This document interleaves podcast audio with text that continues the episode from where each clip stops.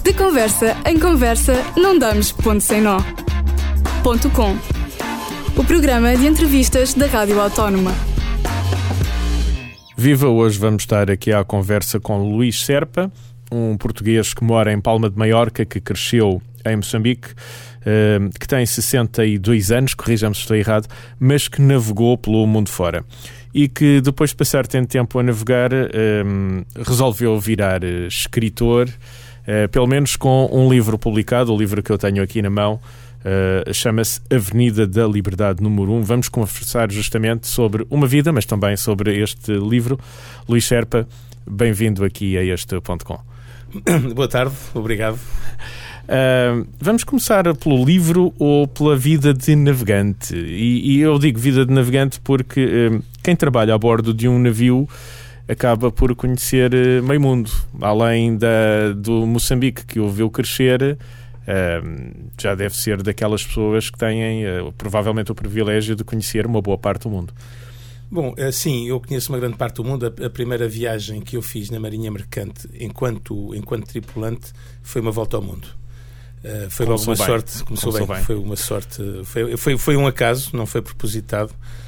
O navio no qual eu fui, uh, fui embarquei como, como praticante piloto era um tramper. Um tramper é um navio que não tem linhas fixas, vai para onde há carga. E, e este uh, levou-nos a dar, levou-me a dar a volta ao mundo uh, por, uh, por acaso. Portanto, há, há, uma, há, um aspecto interessante. Portanto, por um lado, nós conhecemos realmente uma grande parte do mundo, nós marinheiros, mas há também uma, uma característica interessante é que chegar a um, a um sítio, uma cidade, um país de navio ou de barco ou por mar é muito diferente de chegar de avião ou de comboio ou de carro. Quer dizer, há uma há qualquer coisa diferente na maneira como se aborda uma terra. Quando, há outro ponto de vista, é? Há um outro ponto de vista, há uma.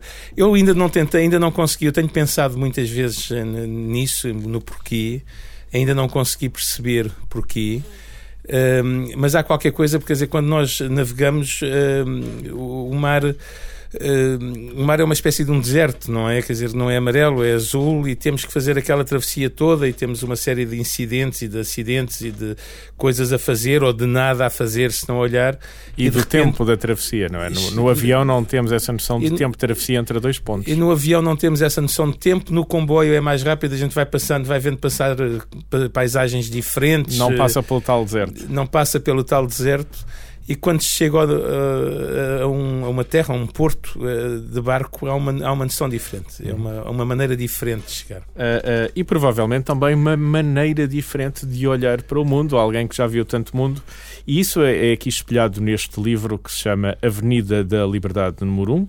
O livro acabou mesmo de ser editado, não é? Neste instante está, está, está, a, sair da, está a sair do acabou, forno. Acabou de sair do forno e, e, e está aqui na, nas minhas mãos na rádio, depois eh, nas redes sociais vamos poder ver fotografias da capa e, enfim, do estúdio e todo este ambiente. Um, Luís Serpa, é difícil dizer-te que é que fala esta Avenida da Liberdade número 1. Ele é um livro de experiências pessoais, de reflexões, de um pouco de política, de cultura, de locais do mundo. Ele resulta de um blog, não é? É, é o, é o condensado de uma parte do blog, da primeira parte do blog. Uh, o livro em si, o, todo, todo o processo que levou ao livro é um processo uh, engraçado e curioso, porque eu escrevi desde muito, desde muito novo que escrevo uh, e por causa das minhas mudanças permanentes de vida, de, de, mudanças de cidade, de vida, ia perdendo o que escrevia e as coisas iam se perdendo e tudo. E quando os blogs apareceram, eu resolvi começar um blog para, uhum. para servir um bocadinho como armazém das coisas que eu tinha escrito. O, o blog é bom para não perdermos o fio à meada e é, mantermos esse rumo, não é? Exatamente. Para uma vida de caminhante ou de andante, tem... de navegante neste caso. Agora, o tema, do, o tema do livro é difícil dizer porque é o tema do blog. O blog, a, a priori, a maneira mais simples de o definir seria um diário, mas é um diário complexo, não é um diário político, uhum. não é um diário. É um, o blog tem receitas. Não tem, é um diário de geografia. Não é um diário de geografia, não é um diário de viagens. Eh, ele vai desde receitas até pensamentos sobre o amor ou sobre. Uhum. Enfim, é uma coisa muito variada que no fundo é um condensado de uma vida, não é? E já, já são vários anos de blog, o blog chama-se Dom Vivo. O blog chama-se Dom Vivo, sim. Porque este nome, Dom. Dom Vivo, Vivo, foi. Eu, quando eu comecei o blog, a ideia era ser, como eu acabei de dizer, um armazém e, portanto, eu nem sequer tinha a ideia de o fazer público de o tornar público, era só armazenar os textos. E estava à procura de um nome, eh, não, não, não tenho assim muita paciência. O Dom Vivo foi um dos primeiros barcos que eu comprei, e um barco à vela. Era um barco excelente, era um barco que eu adorava. E resolvi chamar-lhe Dom Vivo em homenagem a esse, a primeiro barco. barco. que foi um dos primeiros. E, e hum, o que é que nós podemos então encontrar? Eh, o, o como disse o o, este livro é uma síntese do, de, de, alguns textos do blog, tem um, uma frame, um, ali uma janela de, de, tempo. Ele vai de, de, de onde a onde? Ele vai de 2004. O, o, blog começou em dezembro de 2003. No final de dezembro de 2003, eu cortei os primeiros textos de 2003, portanto ficou de 2004 até 2007.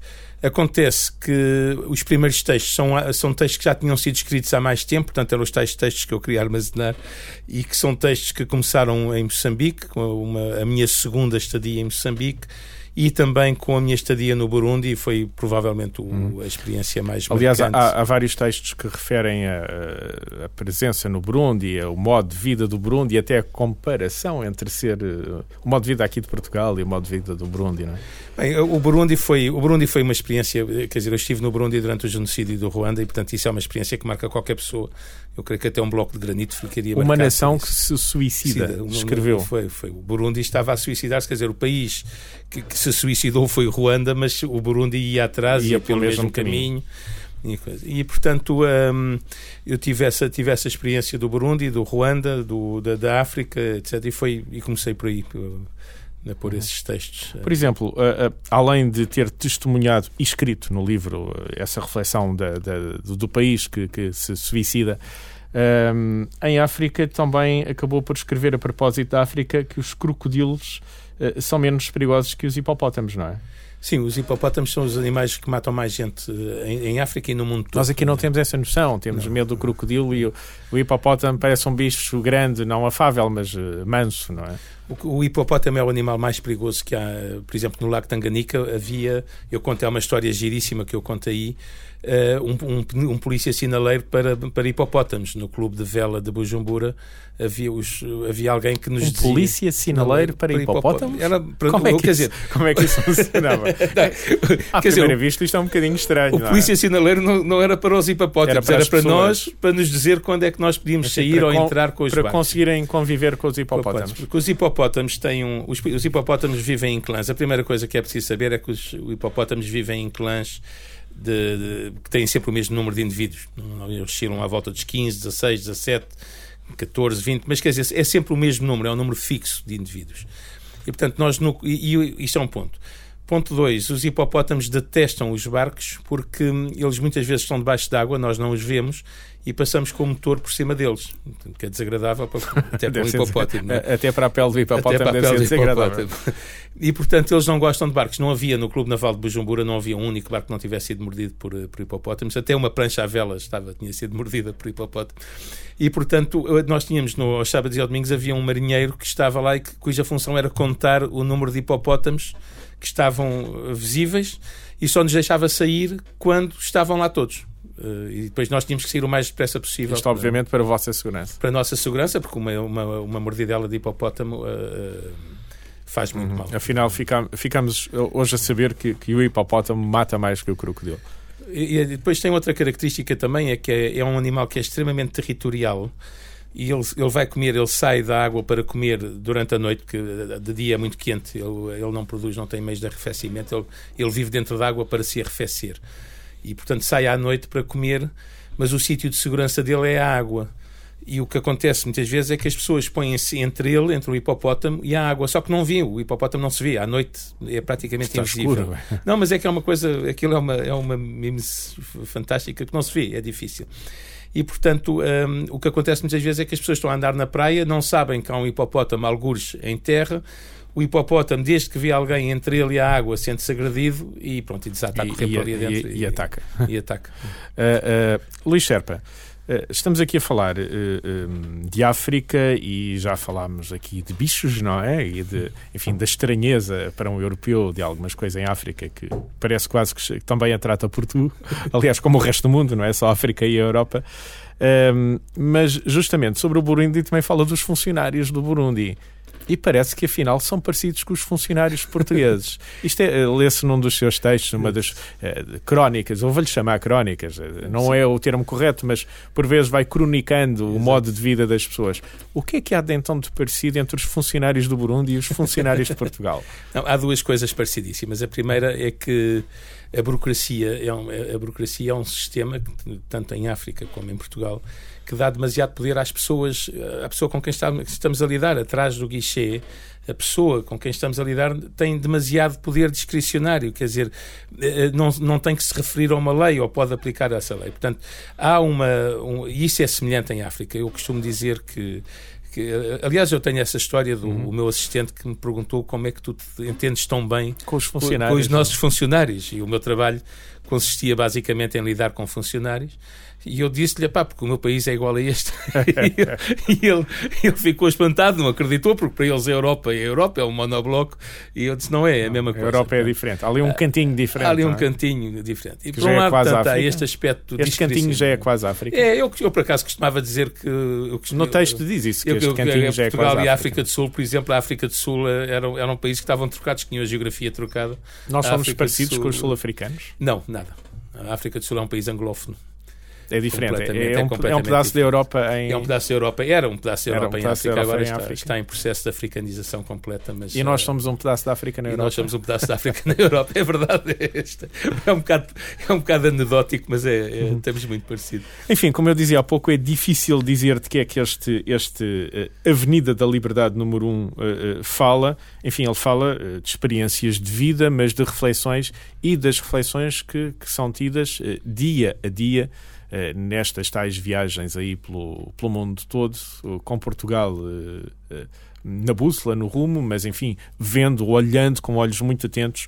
Um livro muito, muito bem escrito, a prosa muito bem escrita, mas curiosamente escrita sem acordo ortográfico. Zangou-se com o acordo? Eu nem sequer me queria zangar porque eu, eu, para mim o acordo é uma coisa que não existe. Eu não posso, zangar, não posso zangar com uma coisa que não existe. Passou-lhe é? passou ao lado o acordo completamente ao lado. Aquilo só, uhum. não, não, o acordo ortográfico é uma coisa que eu acho uma aberração. Uhum. Ah, há coisas na política portuguesa que o incomodam ou irritam? Há muitas, mas eu tentei tirá-las, eu tentei tirá-las do, do blog, do livro. Do livro. No livro não se nota tanto, isso no blog é mais visível. É. Eh, para quem quiser dar uma vista de olhos no blog, eh, se teclarmos no Google Dom Vivo. Dom Vivo, exatamente, eh, é logo a primeira entrada que aparece no, no, Dom, Dom Vivo, no Google. Dom é muito Vivo fácil com, encontrar este, este, este blog no, no Google. Um, ehm, tanto o blog como o livro, obviamente, falam muito de viagens e há pouco falou das travessias dos desertos. Logo há a entrada para que nortes navegaste, para que mortes solidões. A vida de um marinheiro é uma vida solitária. É uma vida bastante solitária, paradoxalmente. Quer dizer, nós estamos nos barcos e estamos sempre juntos, mas é uma vida uh, extraordinariamente solitária, já do ponto de vista afetivo, como é óbvio, mas também do ponto de vista, quer dizer, uh, das relações. Nós estamos, quando chegamos a um porto, e era uma das coisas que eu queria dizer há bocadinho, é isto de chegar de barco a um porto Há uma coisa que é curiosa, é que nós, quando chegamos eh, a qualquer sítio, a maioria das nossas relações são relações de trabalho. Quer dizer, nós temos, temos que lidar com as pessoas da estiva, se for na Marinha Mercante, temos que lidar com os agentes. Eh, no meu caso, eu tenho que lidar com, com reparadores, com fornecedores de serviços. Portanto, as nossas relações são relações de trabalho, não são relações, digamos, de, de amizade, de amizade. ou afetivas. Portanto, é uma vida que é relativamente solitária. Sim. Uhum. Uh, também aqui no, no livro uh, explica como é que as baleias morrem quando dão à, à costa. As baleias morrem esmagadas por si próprias. Isto fisicamente explica-se porque os órgãos, eh, enfim, a baleia está desenhada para estar dentro d'água, quando dão à costa, o próprio peso dos órgãos acaba por danificar os órgãos que estão imediatamente abaixo. E, e hum, as pessoas também morrem esmagadas por si próprias quando uh, saem da sua água? Eu penso que essa, essa era a analogia, não é, que eu queria fazer nesse texto, é exatamente isso. Eu acho que nós, eh, muitas vezes, nós morremos esmagados por nós próprios ou, ou não vivemos porque nos deixamos esmagar por nós próprios. É uma coisa que eu tento combater, é viver e não me deixar esmagar. Nunca esmagar é, pelo, é, pelo, nosso próprio peso. E, nossa, e é essa a analogia, exatamente. Mesmo quando enfrentamos a solidão de andar aí eh, como caminhantes no mundo? Mesmo, mesmo quando enfrentamos a solidão, escrever, escrever é uma boa, é um bom, um, um bom tratamento para isso, um bom remédio. É, é profilático a escrita. É a escrita do blog e agora a do livro é profilático. É profilático e terapêutico também. Luís Serpa, porque um livro já tinha um blog, tem o blog há anos, sei que era leitor assíduo de outros blogs, enfim, há um, um sentido de comunidade, o seu nome aparece nessa comunidade. Porque agora o livro? Uh, eu não sei se posso contar uma história um bocadinho longa, mas é, eu, eu acho Vamos que merece, porque é uma história interessantíssima. Uh, enfim, pelo menos para mim, não sei se para, para, os nossos ouvintes será, mas a verdade é que eu, eu quando estava, quando apareceu o Facebook, o Facebook foi uma, uma digamos, uma, uma porta contra essa solidão. Quer dizer, eh, eu, eu fiquei muito ativo no Facebook por causa, exatamente porque era, era a minha relação com as pessoas e eu, eu estava, a minha relação com as pessoas que eu conhecia, com a língua portuguesa, porque a maior parte da, a maior parte da, minha vida faz fora de Portugal e, e eu preciso do português, é um, é um, é um bocado paradoxal, mas preciso da língua portuguesa. E, e portanto o Facebook era, eu estava, tinha o hábito de comentar um, um, um, um Facebookiano comentava e nos, nesses comentários apareceu uma senhora a certa altura e, e, nós trocávamos comentários, trocávamos, até que um dia a senhora diz-me: Ó Luís Serpa, você devia publicar o seu blog, o seu blog é bastante bom. E eu pensei, mas isto, ela está a brincar comigo, o meu blog, isto não vale nada, são, são reflexões do marinheiro, não serve de nada e tal. Mas ela foi insistindo, insistindo, insistindo. Essa senhora, é preciso dizer-lhe o nome, ela chama-se Joana Moraes Varela, foi uma uhum. pessoa que foi, foi diretora da, da revista Ler, da revista, perdão, do, da Colóquio Letras, da Colóquio Letras durante muitos anos e quando eu vi o nome dela, quando eu fui procurar quem era, o nome era, não me era estranho, mas eu não sabia quem era, pensei, bem, ela, coitada, a Joana deve estar a brincar comigo. Não, porque... Mas enfim, ela foi insistindo, insistindo, insistindo, e eu a certa altura resolvi dizer que sim, senhora. Uh, tive uma viagem bastante problemática, uma viagem com bastantes incidentes, que ainda não está contada, porque foi uma viagem também muito marcante e resolvi que se um dia me acontecesse qualquer coisa queria deixar ficava o livro registado. Ficou, portanto, é graças Para a... além da internet ficava registado ficava em registado em livro exatamente. ainda dá valor ao papel não, dou bastante bastante valor ao papel uh, eh, um, ehm, pela conversa que aqui uh, fomos tendo, dá para perceber que já viajou aí pelo mundo todo e que olha com um olhar atento para esse mundo, que o relata eletronicamente no blog e agora sedimenta esse, esse olhar, essa escrita, esses pensamentos uh, uh, no papel. Hum, este é um diário de um marinheiro constantemente ou em constante maravilhamento perante o mundo. Escreveu exatamente aqui, está registado em papel. Uh, já viu tanto mundo, o que é que é ainda o maravilha? Uh, eu sou uma pessoa de comoções fáceis ou de emoções fáceis e continuo a ser maravilhado por tudo. Continuo a ser maravilhado por uma paisagem bonita, por uma mulher bonita, por um, um pôr de sol bonito e continuo a maravilhar. Também há descrições de mulheres bonitas neste livro. E há descrições, eu sou um homem sensível à beleza. É verdade. uh, uh, Luís Sherpa, isto é uma pergunta estranha para quem acabou de lançar o primeiro livro, que ainda está quentinho, saiu agora da gráfica. Esta editora tem uma forma específica de trabalhar primeiro começou por ser um processo online, não é? Sim, isso é um processo, há um processo de financiamento coletivo, a uhum. que a editora chama crowdfunding, mas enfim, eu acho que eu prefiro a expressão portuguesa, o, o financiamento coletivo e depois há um acordo entre mim e a editora para completar os livros que uhum. faltam e pronto. E, e, é assim e encontramos isto em bookbuilders.net. É? Encontramos é? na bookbuilders.net e é e possível ver qual é o sistema online que é. escolhe livros que são publicados e outros que não são. E, e a partir de janeiro vai estar na, uhum. nas livrarias, portanto eu não tenho a data ainda, vai ser janeiro ou fevereiro, mas vai estar na Não livraria. dá para prenda de Natal, mas dá para uma prenda depois do Natal. O livro chama-se Avenida da Liberdade número 1 isto é estranho para um livro que, afinal, conta uh, viagens pelo mundo. pois. Essa, isto tem uma história, tem uma história também, claro que há sempre uma razão. Acontece que eu não tenho uma, não tenho uma morada, não, eu não moro, eu moro onde estão os barcos nos quais eu trabalho, quer dizer, não tenho uma casa, não tenho uma Agora tenho, agora alugo uma casinha em Mértola, mas uh, durante muitos anos, durante a maior parte da minha vida, não tinha uma casa Fixa. na qual vivesse. Quando eu comecei a, viajar, uh, há muitos, muitos países do mundo, na, na, América Latina, nas Caraíbas, em África, uh, que nos pedem constantemente a morada. A morada é, é preciso dar uma morada, a residência, onde é que o senhor vive e tal. E uma coisa que os burocratas, isso não há nenhum burocrata do mundo que aceite é eu dizer: olha, eu não olha, moro não, em lado não, nenhum, não, eu moro neste barco, não tenho casa. Não, não há burocrata no mundo que aceite isso. E eu eh, inventava moradas. Hoje era uma, amanhã era outra. Até que cheguei, um dia cheguei a, uma, a um arquipélago chamado as Ilhas Virgens Britânicas, uhum. em que eles são especialmente meticulosos com isso. E se eu hoje dissesse uma morada e a próxima vez que lá fosse dissesse outra. Haveria problemas. Era capaz de ter problemas. E resolvi, nesse, nesse, nessa estadia, resolvi uh, dar uma, dar uma, inventar uma morada uh, que pudesse, da qual eu me lembrasse. E lembrei-me de. E aqui está a Avenida da Liberdade, da Liberdade número 1. Um. Número 1, um, que é verdade. Afinal, a Avenida da Liberdade número 1 um não é em Lisboa, é a morada de alguém que navega pelo mundo que todo. Navega, que é livre, que é um homem livre, fundamentalmente que é, livre. E, e que é navega isso. por todo o mundo. Uh, uh, Luís Serpa, só me resta agradecer-lhe o tempo que disponibilizou para, para estar aqui connosco.